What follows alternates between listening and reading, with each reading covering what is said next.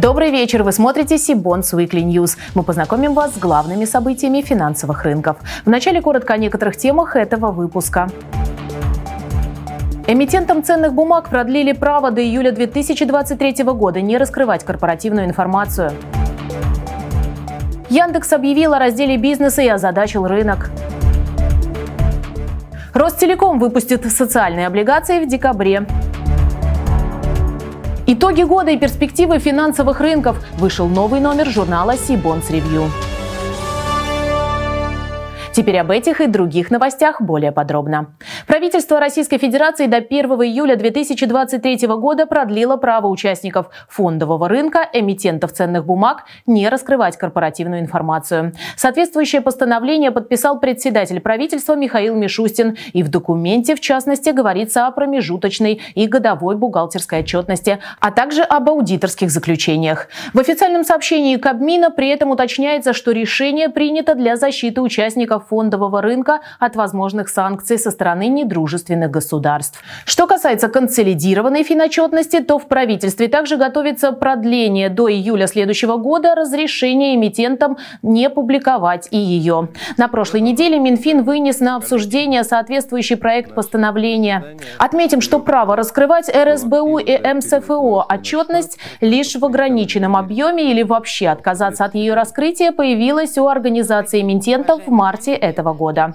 Но любопытно, что в середине ноября глава Центробанка говорила о планах регулятора увеличить объем информации для раскрытия. Об этом она заявляла на одном из заседаний Комитетов Госдумы. Для того, чтобы финансовый рынок активно работал и чтобы инвесторы могли принимать инвестиционные решения, конечно, нужен возврат к раскрытию информации финансовыми и нефинансовыми организациями, кроме той, которая повышает чувствительность компаний к санкциям. Мы готовимся к тому, чтобы начать давать больше информации, чтобы инвесторы могли принимать решения. Конец цитаты. С нами на связи директор Департамента долгового капитала инвестиционного банка Синара Рустем Кофеатулин. Рустем, добрый вечер. А, добрый вечер, Анастасия. Насколько негативно может сказаться на фондовом и долговом рынках решение о продлении сроков ограниченного доступа к важной корпоративной информации? Или инвесторы уже научились работать практически в темную? Да, безусловно, это снижает эффективность рынка и, соответственно, инвесторам труднее принимать свои решения, поскольку у них нет доступа к информации. Я вижу здесь несколько возможностей решения проблемы, поскольку так или иначе сейчас э, все эмитенты выходят, э, уже имея как кредитные рейтинги одного или двух наших агентств. Соответственно, может быть, э, было бы полезно публиковать э, под, более подробные рейтинговые отчеты э, и, или там делать это несколько чаще. С другой стороны, можно быть э, перед размещением эту функцию на себя возьмут организаторы, поскольку так или иначе все равно эмитенты информацию перед ними будут раскрывать, и в этом случае тоже могут выступить проводниками э, э, информации для всего инвестиционного сообщества. Ну, или если как бы говорить уже о каком-то таком более системном, возможно, подходе, ну, вот, например, в сделках э, по синдицированным кредитам обычно организуется некая комната данных, в которой есть доступ э, к э, отчетности и к другим значит, документам компании, которые доступен только организаторам сделки, а они уже как бы будут проводниками информации для остальных участников рынка. Но, безусловно, э, раскрытие информации – это необходимая составляющая для принятия правильных инвестиционных решений. Компания Яндекс официально объявила, что рассматривает возможность разделения бизнеса на части. Международное направление отделят от отечественного, а также изменят структуру собственности и корпоративного управления. Как отмечается в официальном сообщении, головная структура группы нидерландский Яндекс НВ уже изучает варианты изменения структуры владения и управления компанией в свете текущей геополитической обстановки. Это могут быть различные сценарии, например, создание международных подразделений для нескольких сервисов сервисов, включая беспилотные и облачные технологии, платформу по разметке данных и образовательных сервисов. Уточняется, что Яндекс НВ выйдет из состава акционеров всех других бизнесов Яндекса, включая поиск, сегменты рекламы, электронной коммерции, логистики, доставки еды, развлекательных сервисов, такси, каршеринга и прочих, как в России, так и на международных рынках. Отдельные элементы управления при этом планируется передать менеджменту. У них сохранится право на использование бренда Яндекса, а вот Яндекс НВ впоследствии будет переименован. В официальном релизе оговаривается, что процесс реструктуризации находится на начальной стадии и еще должен получить одобрение акционеров компании. Конечная цель – обеспечить устойчивое развитие бизнесов Яндекса на всех рынках и возможность для группы работать на открытом рынке и конкурировать с локальными и глобальными игроками. Сразу после этих заявлений акции Яндекса рухнули на 10% и в последующие торговые сессии продолжили падение. Почему же реакция инвесторов столь негативна? Ответить на этот вопрос мы попросили руководителя отдела аналитики потребительского и ТМТ секторов ИК «Ренессанс Капитал» Кирилла Панарина. Кирилл, добрый вечер и вам слово. Да, добрый вечер, Анастасия. Эм, спасибо, вопрос интересный. В своем заявлении Яндекс сообщил, что голландская материнская компания может продать все остальные активы. Эти другие активы э, больше, по большей части российские. По сути, э, это все активы, которые и составляют почти всю стоимость компании. И деталей возможной транзакции пока нет. И, как мне кажется, эта неопределенность по поводу возможной структуры сделки и условий привела к давлению на, на акции Яндекса в последние дни. Я бы выделил три основных вопроса, на которые пока, пока нет ответа. А, первый – это как будет происходить оценка активов при разделении бизнеса, да, если она а, будет. Предсказать результат оценки заранее достаточно сложно. А, процесс, безусловно, осложняется текущими внешними условиями, а также тем, что оценить стоимость беспилотных технологий, например, компании, это, в принципе, непростая задача. Второй вопрос – это структура потенциальной сделки. Конкретно неясно, будет ли это денежная или не денежная транзакция для миноритарных акционеров, будет ли у них возможность остаться акционерами международного бизнеса или российского, или же будет выбор. Деталей пока нет. И третье, а, Яндекс упомянул, что будет заниматься поиском покупателей на активы, которые голландская компания планирует продать. И, соответственно, возникает а, вопрос, кто будет среди новых акционеров. Эм, какое у этих акционеров будет влияние на стратегию компании и принимаемые решения, и сохранятся ли в Яндексе высокие стандарты корпоративного управления. Все вышесказанное создает неопределенности и приводит к давлению на акции. При этом я бы э, напоследок отметил два важных момента, которые должны, на мой взгляд, это давление снизить или как минимум ограничить. Э, первое – это то, что Яндекс заявил, что планирует остаться публичной компанией – и продолжит торговаться на Мосбирже. Эм, это относится к российским активам, и это важно, что у компании нет планов делать российский бизнес частным, как это планируется сделать, например, в случае Виона. А второй момент – это то, что для реструктуризации потребуется отдельное одобрение держателей обыкновенных акций. То есть у компании не будет возможности провести сделку, если условия не одобрят миноритарные акционеры Яндекса.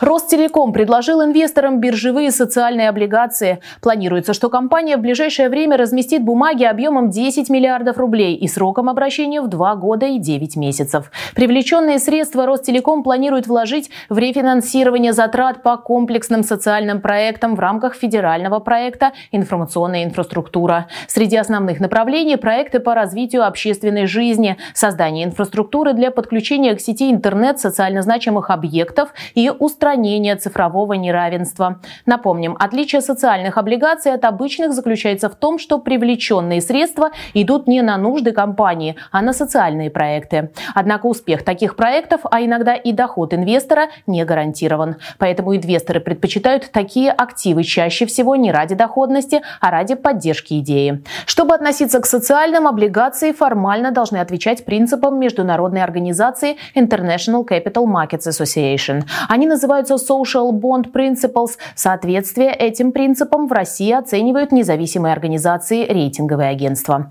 Так, Ростелеком верификацию своих социальных бондов получил от Акра. Всего же в настоящее время в обращении находится 15 биржевых выпусков облигаций компании на 175 миллиардов рублей. Продолжим наш новостной выпуск дайджестом предстоящих размещений на публичном долговом рынке. Сегодня, 1 декабря, открыла книгу заявок на свой 15-летний выпуск государственная транспортная лизинговая компания ГТЛК. Заявленный объем не менее 5 миллиардов рублей. Планируемая дата размещения по открытой подписке 6 декабря. Предусмотрены квартальные купоны и оферта через 4 года. В настоящее время в обращении находится 25 выпусков биржевых облигаций эмитента на суммы свыше 190 90 миллиардов рублей и два выпуска долларовых биржевых бондов объемом более 205 миллионов. Завтра, 2 декабря, заявки на очередной выпуск бондов собирает компания АФК «Система». Речь идет о десятилетних облигациях объемом 10 миллиардов рублей. По выпуску предусмотрена оферта через три года после начала размещения. Купонный период 91 день. Ориентир ставки купона G-Curve на сроки 3 года плюс 220-240 базисных пунктов. Дата начала размещения 7 декабря. За комментариями по этому выпуску мы обратились к исполнительному директору по корпоративным финансам комплекса финансов ПАО АФК «Система» Дмитрию Коровкину. Дмитрий, добрый вечер. Добрый вечер, Анастасия.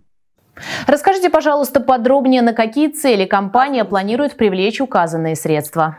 А, целью выпуска является рефинансирование текущих долгов и э, это общекорпоративные цели. Ничего такого специального как бы мы не планируем. На каких инвесторов рассчитан выпуск и есть ли у него ключевые особенности? АФК-система является достаточно частым а, участником рынка облигационного, поэтому мы не выделяем, наверное, каких-то особых э, специальных вещей в данном выпуске. Ну, за исключением, наверное, одного, э, что данный выпуск является первым в этом году, то есть АФК-система в этом году не, не, размещал, э, не размещал еще облигационных выпусков. Ее дочерние компании активно участвовали э, в рынке. Вот, поэтому, а так мы как-то делаем первый выпуск в этом году.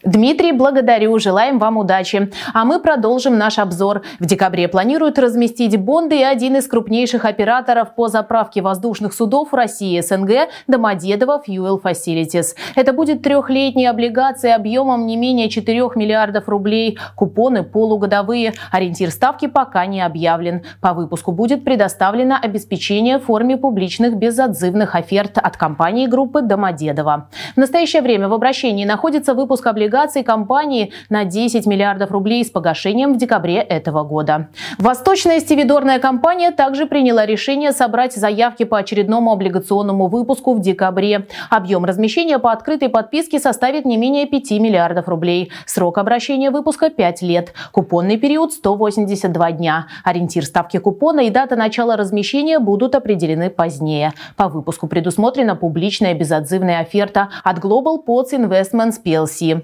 Ну а среди дебютантов декабря выделим компанию «Ювелит», которая владеет брендом «Соколов». Эмитент впервые предложит инвесторам свои долговые бумаги, трехлетние бонды объемом не менее 3 миллиардов рублей. По выпуску предусмотрен ковенантный пакет. Ориентир ставки купона будет определен позднее. Подробнее о предстоящем размещении представители компании расскажут уже 6 декабря в рамках онлайн-семинара «Сибонс». Регистрация участников открыта. Ссылку вы найдете в описании к этому видео.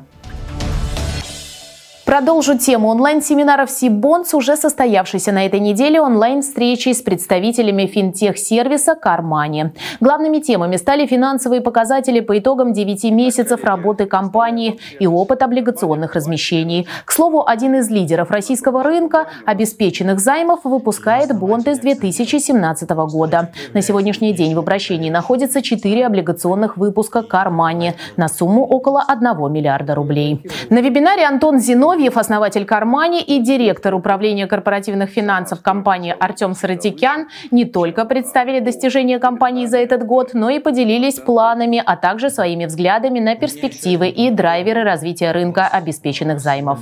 Традиционно спикеры ответили и на вопросы зрителей. Нам, наверное, где-то подфартило. Мы э, все последние пять лет активно инвестировали в IT. Основные а разработка, которую было необходимо сделать. Знаете, когда живешь от релиза к релизу, вот мы так жили очень долго, да и сейчас на самом деле живем, но уже таким, знаете, доработкам, а, то тоже сделано. А, на поддержание нас, соответственно, какие-то адаптационные вещи, конечно, у нас IT есть, работает в штатном режиме на удаленке, ну и очно тоже.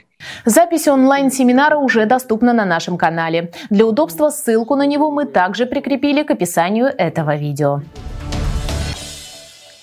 Рады сообщить, что вышел в свет новый номер журнала Сибонс Review. Традиционно в заключительном выпуске текущего года мы подводим предварительные итоги. Действия регулятора, тренд на юане, динамика ключевой ставки, инфляция, замещающие облигации, перспективы ОФЗ, рынок производных финансовых инструментов – это лишь малая часть тем, затронутых авторами этого номера. В числе авторов и героев публикации Михаил Автухов, Дмитрий Полевой, Татьяна Кузьмина, Полина Хвоя Войницкая, Алексей Пудовкин, Александр Толачев, Евгений Надоршин и многие другие. Эксперты рынка без лишних эмоций и прячущих истину метафор на страницах Сибонс Ревью рассказали, насколько далеким от ожиданий получился 2022 год для российского финансового рынка и для глобальной экономики в целом. Чего нам ждать от предстоящего 2023 года? Поделились историями, как их компании справлялись и до сих пор справляются с новыми вызовами. Для тех же, кто хочет отвлечься от итогов и прогнозов,